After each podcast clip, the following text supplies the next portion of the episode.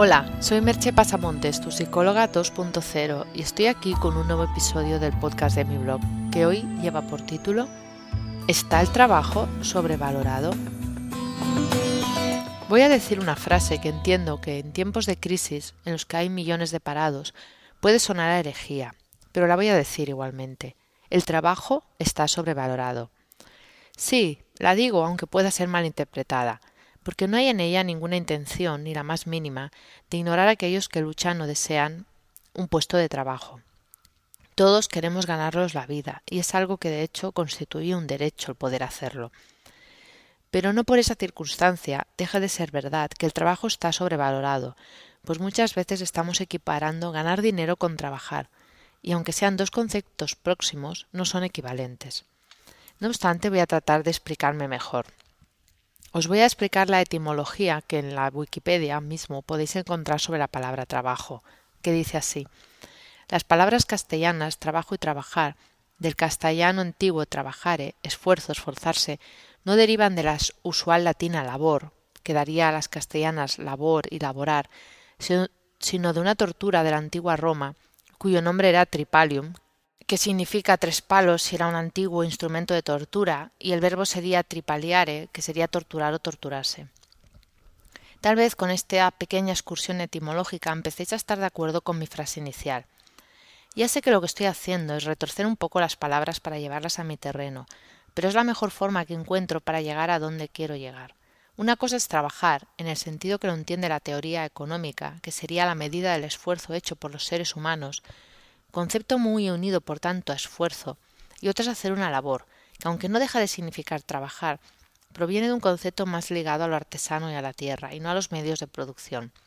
Aunque también tenían su origen una acepción negativa de cansancio extremo, pues labrar la tierra era algo agotador. Pero es un modo de jugar un poco con la etimología para abrir la mente a nuevos conceptos. Está claro que cualquier labor que desempeñemos requiere un esfuerzo, hay esfuerzos que se agotan en sí mismos, aunque recibas un salario por hacer eso, y hay otros esfuerzos que te llevan a un disfrute y a un crecimiento personal. Podéis discutirme el hecho de que no todo el mundo puede trabajar en aquello que le gusta. Y creo que sería muy largo de argumentar si no se puede porque no es posible o porque no sabemos crear las condiciones para ello. Pero no creo que se pueda discutir demasiado el hecho de que nadie nos obliga a que el trabajo sea el único eje sobre el que pivota toda nuestra vida. Porque muchas veces el objetivo único de trabajar es tener dinero, no realizar una labor en sí misma. Y aquí es donde quería llegar. Porque creo que muchas veces estamos, como he venido diciendo, confundiendo la necesidad de ganarnos la vida y de, y de tener un dinero que nos proporcione un sustento y una serie de necesidades básicas con, con la importancia que se le da al trabajo. Y vuelvo a decir, parece muy relacionado, pero tal vez no lo está tanto. El que más o el que menos se llena de alegría cuando, como ahora, llegan unos días de fiesta. Y eso es normal y está bien, es bueno, pero cabe preguntarse cuál es la medida de esa alegría. Porque si es una alegría razonable, sería lo normal que sucede al poder pasar unos días desconectados de obligaciones, de horarios, de la tarea habitual. Pero si es un alborozo extremo, casi una necesidad de tomarse unos días para poder respirar, es posible que estés más cerca del tripalium que hablábamos antes de lo que parece. El trabajo es una parte de nuestra vida, pero no toda la vida. El éxito profesional es algo bueno, pero no es lo único que importa, porque cuando llegue la hora de partir, no creo que aquello de lo que más te enorgullezcas sea de tus éxitos profesionales, ni aquello de que te arrepientas sea, por ejemplo, de no haber hecho alguna cosa más en el trabajo, como podría ser trabajar más horas.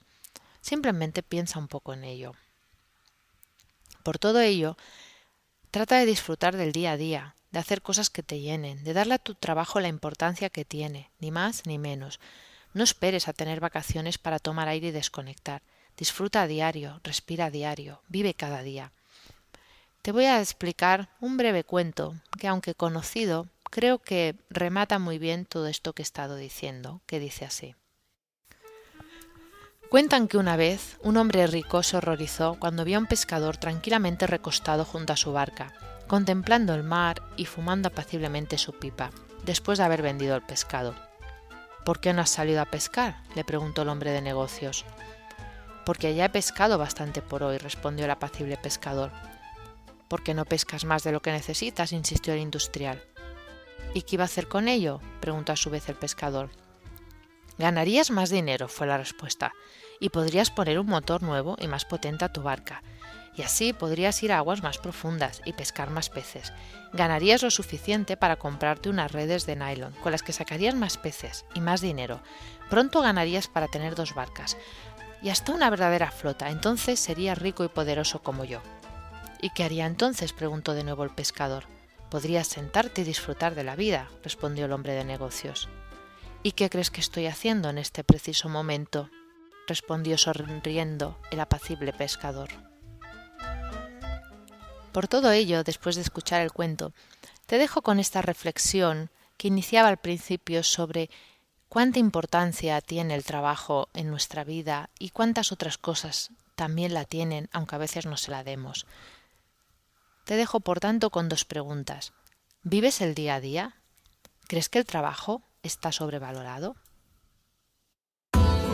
Si requieres de mi ayuda para tu vida personal o profesional, contacta conmigo por email en agendamerche.gmail.com o por teléfono en el 664-436-969. Hasta aquí el podcast de hoy y nos escuchamos en el próximo podcast. Bye bye.